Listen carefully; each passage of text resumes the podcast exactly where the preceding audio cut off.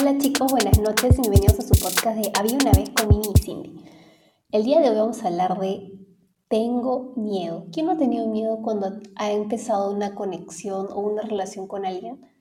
Y déjenme decirles desde nuestras experiencias, es completamente normal. Sí chicos, buenas noches. En este capítulo vamos a hablar lo importante que es abrazar al miedo y darse cuenta que tenemos que vivir con eso y no autosabotearnos, ¿no? Por ejemplo, eh, ¿qué pasa cuando tenemos una mala experiencia pasada con alguien, sea amistad, una conexión, cualquier persona, y tenemos que empezar una nueva conexión? O sea, ¿qué sucede ahí? Extrapolamos. Correcto. ¿Por qué? Porque muchas de las cosas que nosotros, que para otras personas quizás son mínimas, o sea, actitudes como que, pueden solucionarse conversando, lo ponemos en mil porque ya nos ha pasado y tenemos miedo de que esto sea como una, una alerta. Algo repetido, un patrón. O sea, extrapolamos que nos va a suceder lo mismo. Es la verdad. Claro. Y es verdad, el sentimiento de, de miedo justo ahora que ya descubrí que tengo ciertos sentimientos, este... Que no eres una piedra. que no soy una piedra, que, tengo sentimientos. Tengo una lista, me estoy aprendiendo. Tienes un corazoncito ahí. Sí. Y descubrí que el miedo es un sentimiento que siempre va a estar al costado de nosotros para decirnos, cuidado, alerta, está pasando esto, está pasando ciertas cosas, es para prevención, pero no significa de que de sentimiento que tenga, tenemos, ese tipo de sensación, eh, haga que, que pare lo que está pasando. Eso sí es verdad, ¿no? Porque yo he tenido mucho miedo, sobre todo después de tener una relación larga, y Cindy me ayudó mucho porque Cindy ha trabajado muchísimo el tema de miedo de forma personal. Entonces, con su experiencia, yo tengo que reconocerlo, y se lo he dicho también a ella, ella me ayudó muchísimo, o sea, y más bien uno dice, ¿por qué tengo miedo? Y ella dice lo que es muy cierto y que creo que es de bastante enseñanza que es abrazar el mío, saber de dónde viene. O sea, yo, a pesar de que mucha gente decía que no le tengo miedo a muchas cosas, que sí, que hacía mi vida normal y me arriesgaba, soy una persona que ha sufrido de muchos miedos, muchos, y ese tipo de miedos hacía que, o hace, ahorita ya no tanto, ¿no? Pero por mucho tiempo hizo que me autosaboteé, porque el tema con el miedo es que nosotros nos autosaboteamos. Eh, a Mimi le ha pasado, a mí me ha pasado y creo que a, todos, nos ha pasado, en algún momento. Por las malas experiencias que uno ha tenido. Claro, o sea, y entonces ese miedo hace que uno diga, pucha, mejor me quedo en la zona de confort en donde estoy. Y en cualquier tipo de aspecto, sea... Soy fría. O, eh, por ejemplo, en un trabajo, no quiero salir porque me siento tan cómodo y porque tengo, no sé, todo lo que necesito en ese trabajo y no quiero salir más porque me da miedo que pueda pasar. ¿No? A pesar de que quizás el universo, que por ejemplo a mí me pasaba eso, eh, yo estaba súper bien de dependiente y me estaba yendo súper bien, o sea, no es que me estaba yendo mal. Y todo el mundo, hasta mis gerentes, me decían de que en realidad quizás de independiente, ellos sabían que me iba a ir muchísimo mejor que de Eso es verdad, uno también tiene miedo cuando se siente cómoda, ¿no? A veces miedo de tener una relación, o miedo de cambiar de trabajo, o miedo de, de irte a un lugar, otro país, otra ciudad. De mudarte. de no sabes cómo te va a ir, de mudarte. Este, también miedo de intentar algo con una persona, ¿no? Claro, porque eh, tu, tu zona de confort, eh, como te decía, por ejemplo, e, en, mi caso era, uno de los tantos miedos era el, dejar de, de, ser dependiente y volverse independiente. Entonces, es verdad, el miedo es una alerta y lo que sea, pero también tienes que vivir con eso y decir, oye, ¿sabes qué? Sí, tengo que cuidarme, tengo que ver esto, esto, esto. Pero si tú sientes que lo puedes hacer, dale, o sea, como dicen, con todo menos con miedo. Porque el miedo va a estar ahí, lo tienes que abrazar, o sea, igual es constante, creo, es algo Claro, es una constante, es con experiencias pasadas, que por ejemplo en tu caso ah, este, tienes para ese lado de experiencia. sí.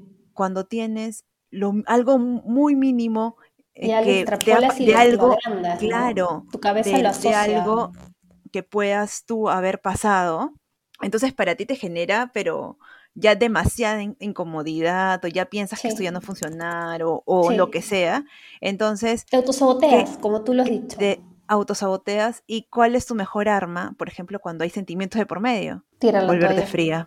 Sí, parte fría. Ujú. Alejar a la persona de diferentes formas, ¿no? Claro, y no decir, o sea, y no mostrar tu vulnerabilidad, que en realidad es tan importante cuando quieres tener una relación, cuando realmente la otra persona realmente te interesa. Es como yo le digo a todo el mundo, ¿no? O sea, la carne viene con hueso.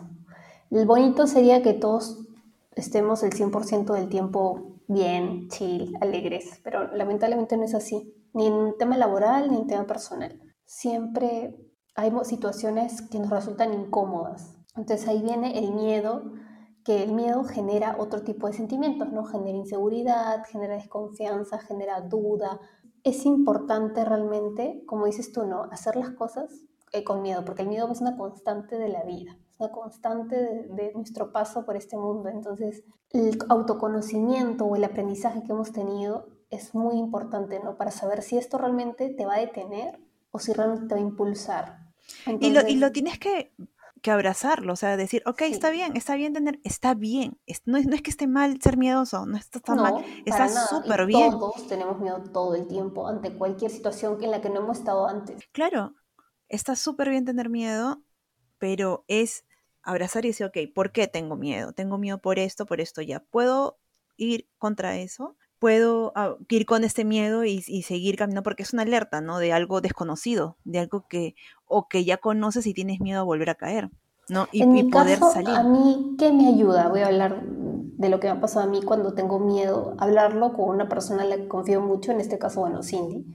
Eso me ayuda. O sea, no digo que te sea su mejor amiga, no puede ser un familiar, puede ser un terapeuta, puede ser este, alguien con quien se sientan cómodos, pero hablarlo, o no hablarlo con nadie, de repente escribirlo, este, analizarlo de una manera profunda solo, sola, o sea, yo creo que eso es importante, ¿no? A mí me ha servido, me sirve mucho hablarlo porque una persona que me conoce me va a decir, oye, no va a ser igual, o tú puedes con esto, o lánzate con todo. Esos, esas pequeñas palabras a veces de apoyo que te ayudan realmente a moverte del miedo, ¿no? A mí me ha servido eso, por ¿no? Es que en realidad, como en algún momento un ejercicio que tuve en un taller, decía, era, cierra los ojos y camina hacia tal punto, ¿no? De, de una sala, de una esquina a la otra esquina, con los ojos cerrados, Mm, ¿ya? es como No todas las personas, claro, no todas las personas llegan al final, pero tú sabes cuál es el camino.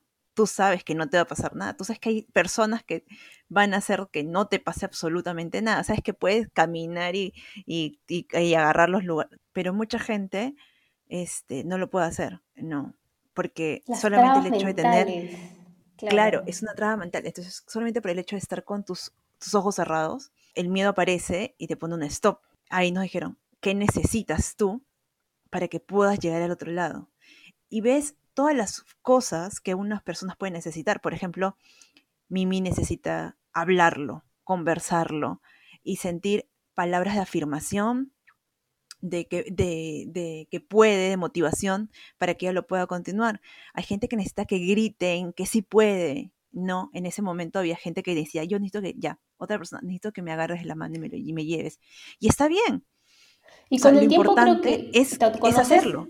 Exacto, y con el tiempo te conoces y ya como que te la crees y de repente va siendo más el tema personal, ¿no? Más a- conforme va pasando el tiempo, cuando te vas conociendo realmente qué es lo que Es te motiva. que es parte del autoconocimiento, ¿no? Es parte Ujú. de decir, ¿sabes qué? Yo tengo problemas en, en esto, en esto, en esto.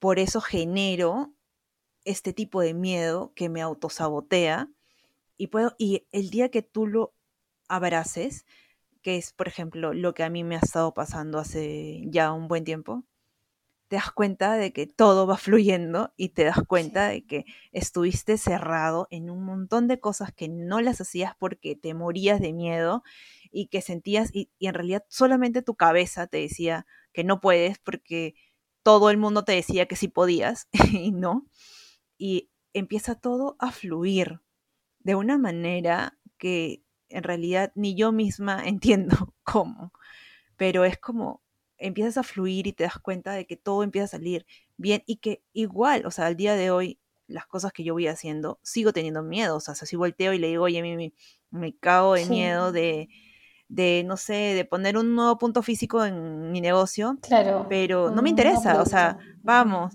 o voy a sacar una nueva colección en, un, en el medio de una inestabilidad política horrible. Pero como ya, la que no, estamos. ya, como la que estamos, no me interesa. Vamos y, y voy a invertir, no me interesa. No, me cago de miedo. Pero si no soy Es que los riesgos siempre están, ¿no? El tema es asumirlos, asumir Es que- riesgos.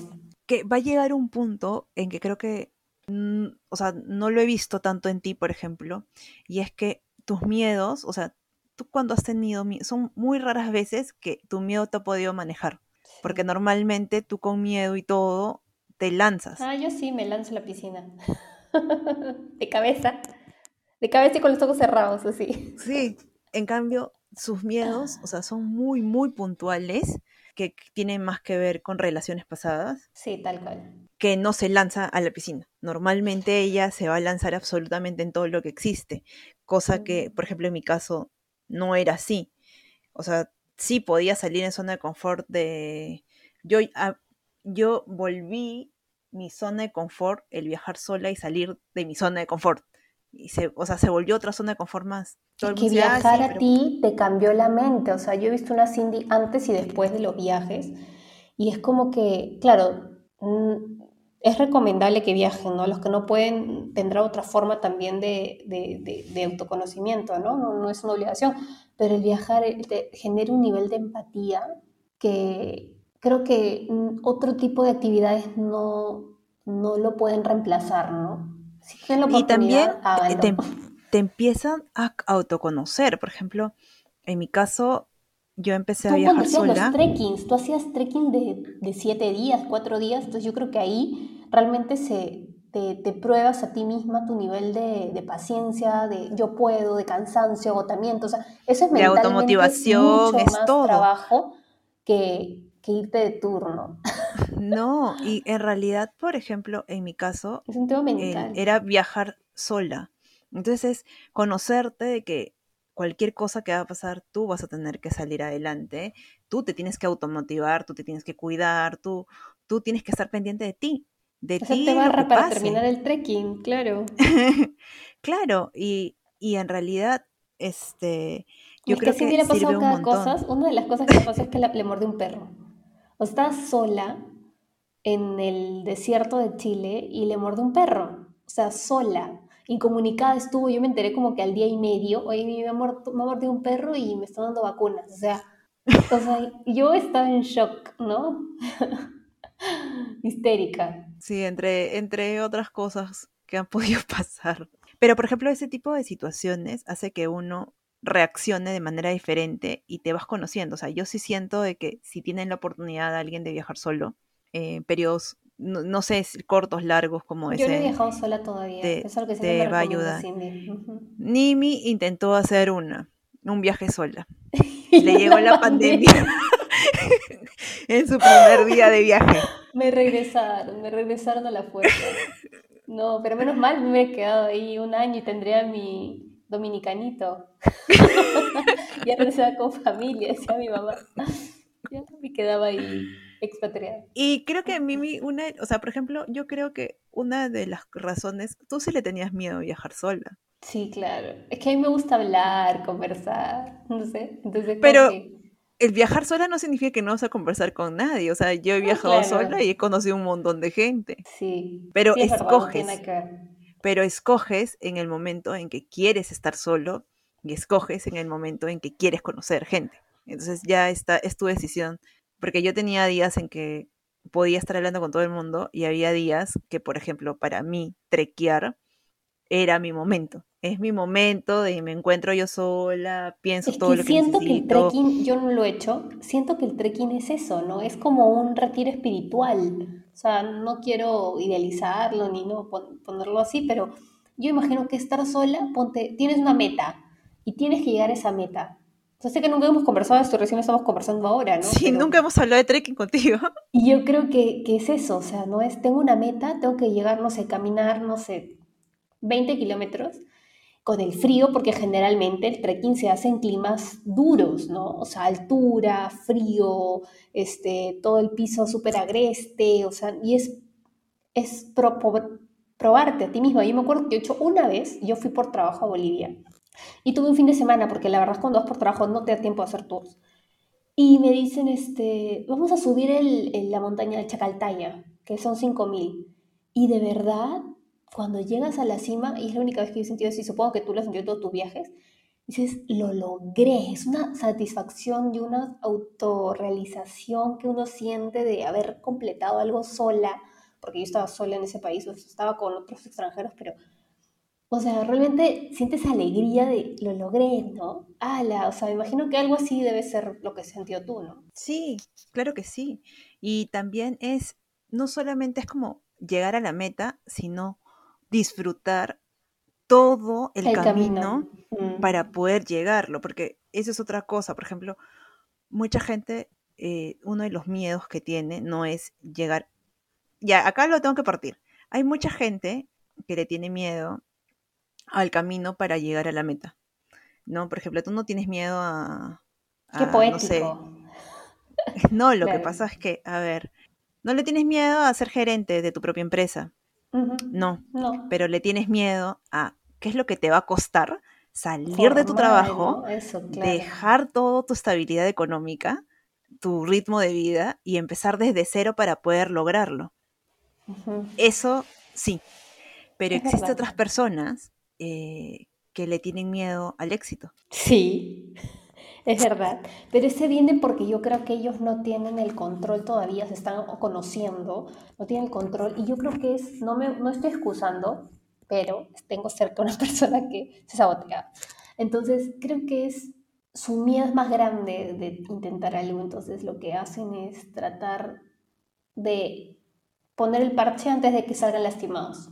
Pero eso es horrible, o sea, vivir así es como que en situaciones en las que, o sea, si tú y yo, sí, ¿qué pasa si tú y yo peleamos en el 2028? Y tú me vas a decir, o sea, ¿no? Es algo así, ¿no? ¿Qué pasa si tú y yo dejamos de ser amigas en tres años? Entonces yo soy de las personas que lleguemos a ese punto y veremos qué pasa, ¿no? Pero puede ser que tú no, ¿no? Puede ser que tú dices, no, mejor me adelanto. Mejor antes que pase algo malo. Pero lo, real es que el miedo siempre está, que siempre puede pasar algo malo. Ley de Murphy, siempre pasa lo peor a veces. Entonces es aprender a sobrellevarlo, ¿no? A dejar que eso no nos trabe, a tratar de soltarlo o aprender a llevarlo. Es que en algún momento te vas a arrepentir de no de todas las cosas que te perdiste. Es el tema. Sí, ustedes pueden vivir con el tema de que no hicieron y no les pasa nada y duermen tranquilos y dicen, yo no me importa no haber hecho nada, pero yo estoy tranquilo, chévere con todos ustedes. Pero si son personas como yo, que no les gusta que eso no lo hubiera, tienen que, obviamente, no dejar que eso los trabe, ¿no? justamente para no tener esa, esa pensadera. Yo, yo sí creo que todos en algún momento, todos, todos, llegamos a tener ese de, pucha, lo hubiese hecho. ¿Qué hubiera? ¿Tú crees? Bueno, de más chicas sí, me, controlaba más. No, porque, por ejemplo, yo con respecto a decir las cosas, hablar y tratar de, por ejemplo, que ya hemos hablado, ¿no? De que estamos, nos sentimos tranquilas porque al final eh, tratamos de decir todo lo que necesitamos decir y hablar y comunicar y si por A no funciona la relación, al menos dijimos todo lo que teníamos que decir. Eso da una tranquilidad, chicos. Y, eso te da una tranquilidad increíble, porque es como, el dormir tranquilo. Te dije, te dije todo lo que necesitaba. exacto, dije todo lo que necesitaba y yo traté de que esto funcionara. Ajá, ya no puedo hacer más, o sea, eso ya no, va conmigo. Ya eso es una decisión de la otra persona. Claro, es que ya no puedes hacer más. Ya, pero por ejemplo, a mí, si en otros aspectos, siempre mi cabeza era como, pucha, si yo hubiese dejado de hacer esto, o sea, no le hubiese tenido miedo a esto, quizás estaría en esto, y en esto, y en esto, y así. Porque yo la máxima miedosa en un montón de cosas. Pero ya no. Yo de aún te veo así. Todo el mundo me dice que soy otra persona totalmente diferente. O sea, la experiencia, los años, en verdad no pasan en vano, háganos caso.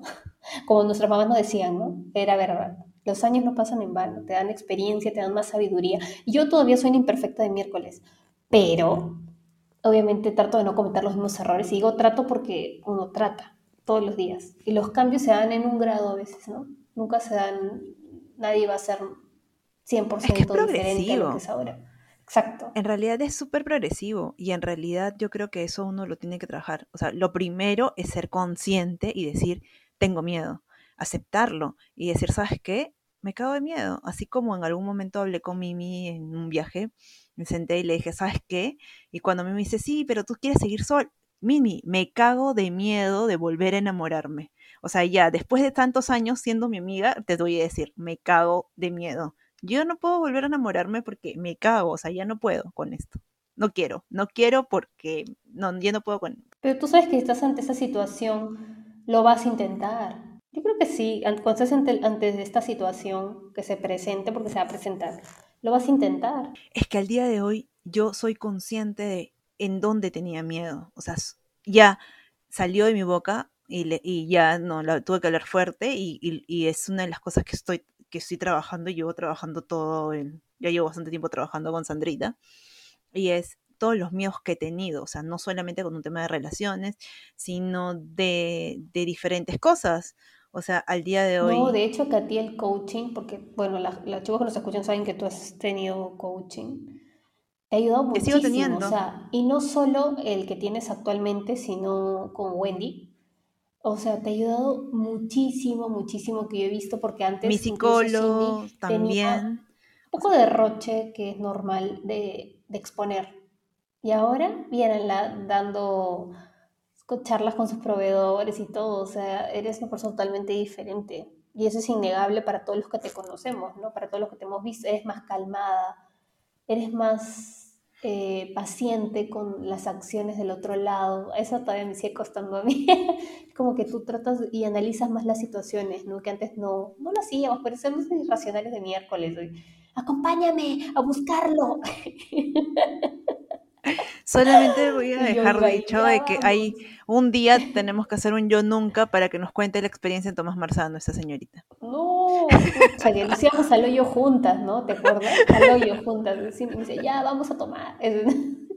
Nos hacían mal, ¿no? Y de ahí, típico, típica novela así adolescente. Éramos nosotros. Pero bueno, como decía, yo creo que todo es parte de un proceso. Yo creo que eh, si uno no lo llegas a, a trabajar solo, porque lo puedes trabajar solo, pero si no puedes buscar ayuda, porque muchas de estas cosas que tienen que ver con el miedo, eh, yo siento que necesitamos buscar ayuda. Yo lo trabajé con psicólogo y el día que dejé de ver a mi psicólogo, empecé a, a trabajarlo con Sandrita y es una de las cosas que al día de hoy, como dice Sandra, este, eres otra persona totalmente diferente porque desde el momento en que tú asumes y eres consciente de tengo miedo, tengo miedo a esto, a esto, a esto, a esto, a esto, a esto, y quiero trabajar con eso, entonces empiezas a darte cuenta por qué. Lo abrazas en cada situación a tu miedo y, sigues adelante, porque de eso se trata, de seguir adelante. Y en el tema laboral. Autosabotearte. Eh, estamos hablando del miedo en general, en el tema laboral, en el tema de relaciones. En el tema laboral, no tengan miedo. La verdad es que a veces hay climas laborales difíciles, Cindy y lo sabemos, complicados, pero tiene que creérsela. Si uno sabe realmente lo que vale su trabajo, realmente lo que, lo que vale todo el esfuerzo y todo lo que tú realmente le sumas, tiene que creérsela. Y en el tema de relaciones, si es algo mitad mitad, yo creo que ahí no hay un miedo, es un miedo compartido, porque así como tú te sientes, y a veces que a mí me ha pasado, no lo dices, porque yo no lo decía, se siente la otra persona con miedo a ser vulnerable igual que tú, con miedo a que lo lastimen igual que tú. Entonces, es, ahí sí creo que el tema personal es la comunicación, ¿no? Y aceptar el miedo, decir, sí, tengo miedo, tengo miedo de que me lastimes. Lo que pasa es que yo creo que, y en algún momento creo que en algún capítulo lo hemos hablado, el empezar una relación o ya sentir a alguien, algo por alguien, ya es necesario mostrar vulnerabilidad. Y para llegar a mostrar vulnerabilidad es aceptar que tienes miedo y aceptar lo que te está pasando. Y que esa es la parte más complicada. Esa es súper complicada. Y, no, y yo creo que ahí no, no es de dos, porque al final, si la otra persona, como a mí me ha pasado, no te da respuesta o no, no hay nada por, por el otro lado, está bien también. O sea, porque al final cada uno decide mostrar lo que necesita mostrar y lo que quiere Eso es verdad, es un proceso individual y a veces tú das todo y no te responden como uno quisiera, ¿no? También. pero uno tiene que quedarse con esa tranquilidad de decir como comentábamos, ¿no? Yo di todo, hablé todo, dije todo lo que quería en el momento y creo que eso me va a permitir avanzar y superar este bache en, este momento de mi vida, ¿no? Sí, porque lo más, lo más complicado cuando em, empiezas a querer confiar en otra persona o demostrar tus sentimientos es como en algún momento lo hablamos con Mimi, no en el podcast, sino en otro lado, es hablar con el corazón en la mano. Sí, Esa es, la parte más complicada. Mostrarte vulnerable y no saber si te van a decir, yo sí, yo también te quiero, la verdad es que yo no estoy tan, tan en onda contigo. O que no te digan nada. que no te digan nada, es bien difícil. Pero yo desde, desde este pequeño podcast les podría decir de que no, sé, no sean de esas personas que se van a dormir y dicen, ¿qué hubiera sido si le hubiera dicho a Cindy, a mi mamá, a mi pareja, a este amigo, realmente lo que le quería decir? O sea, yo creo que yo, al menos desde mi miedo lo manejo desde ese punto, ¿no? Si es algo, si es algo que me va a carcomer la cabeza al poner, al dormir y poner la cabeza en la almohada, yo creo que vale la pena luchar contra eso, contra uno mismo y decirlo. ¿Qué es lo peor que puede pasar? Que no te digan nada. Bueno, pero tú... Y además, creo que también el miedo es porque quizás es algo que realmente te importa. Sí, obvio. Y es algo que realmente vale la pena. Y no te das cuenta. No lo quieres, no quieres verlo si es que, si es que vale la pena o no. O sea, no te quieres arriesgar a eso. No te quieres arriesgar a perderlo. Ajá, y eso creo que deberíamos como que empezar a trabajarlo. Como dice, lo más complicado no es, o sea, al final al final lo que te, más, te va a complicar la cabeza va a ser por qué no dije, por qué no hice, por qué, qué hubiese pasado, que, y el hubiera, el hubiera no existe, o sea, pasó. A veces, mira, el tren pasa y tienes dos opciones, ¿ya? Y tú el día de hoy, cualquiera de las dos opciones puede ser malo o buena en el momento. O sea, es para, para para algunos y buenas para otros, es cualquiera de los dos. Pero ya tú la escoges y si tú escoges miedo y no hacer absolutamente nada, que en el momento quizás para ti está bien porque te salvaste, más adelante se vuelve pésimo porque te vas a quedar comiendo en el cerebro de qué hubiese pasado si escogía la otra opción. Si estás totalmente seguro de que es tu mejor opción, genial, ¿no? Si, si tu mejor opción es no mostrarte vulnerable y estar y seguir tranquilo y seguir feliz y no te va a comer la cabeza, está perfecto también. Pero siempre es bueno como estar el tema seguro es de que, lamentablemente no hay vida sin miedo. El miedo es una constante y simplemente es vivir como con el COVID. Aprender a vivir con él. en realidad es tu mejor ejemplo, Mimi. De verdad, te has lucido el día de hoy con el ejemplo. Tienes que aprender a vivir con eso. Y no te tiene que detener a que sigas con tu vida. Porque la vida al final continúa. Sí, y la vida es bonita, los años pasan y las cosas, los años pasan, las oportunidades se terminan y no sabes qué cosa va a poder pasar. O sea, por ejemplo, no aceptas un trabajo X, por ejemplo, no, no laboral, porque te sientes cómodo, a pesar de que lo, solamente porque tenías miedo a salir de tu trabajo actual, eh, tú no sabes si te van a volver a llamar. Aparte de los trabajos de ahora, nadie le hace una estatua a nadie.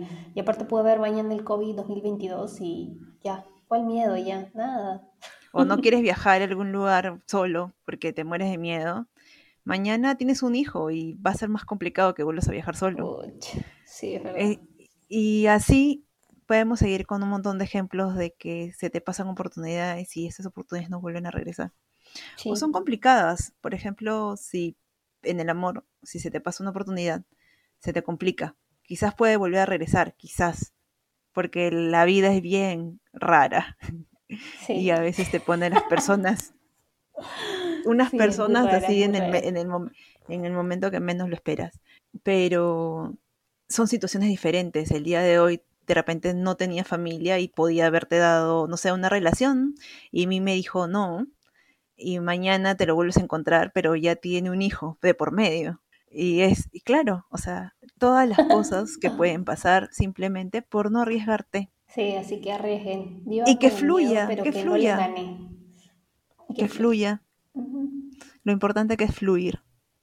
Y bueno, hoy ya queríamos hacer una catarse con ustedes. porque es un tema que hemos estado porque conversando toda la semana. Pero aquí estamos.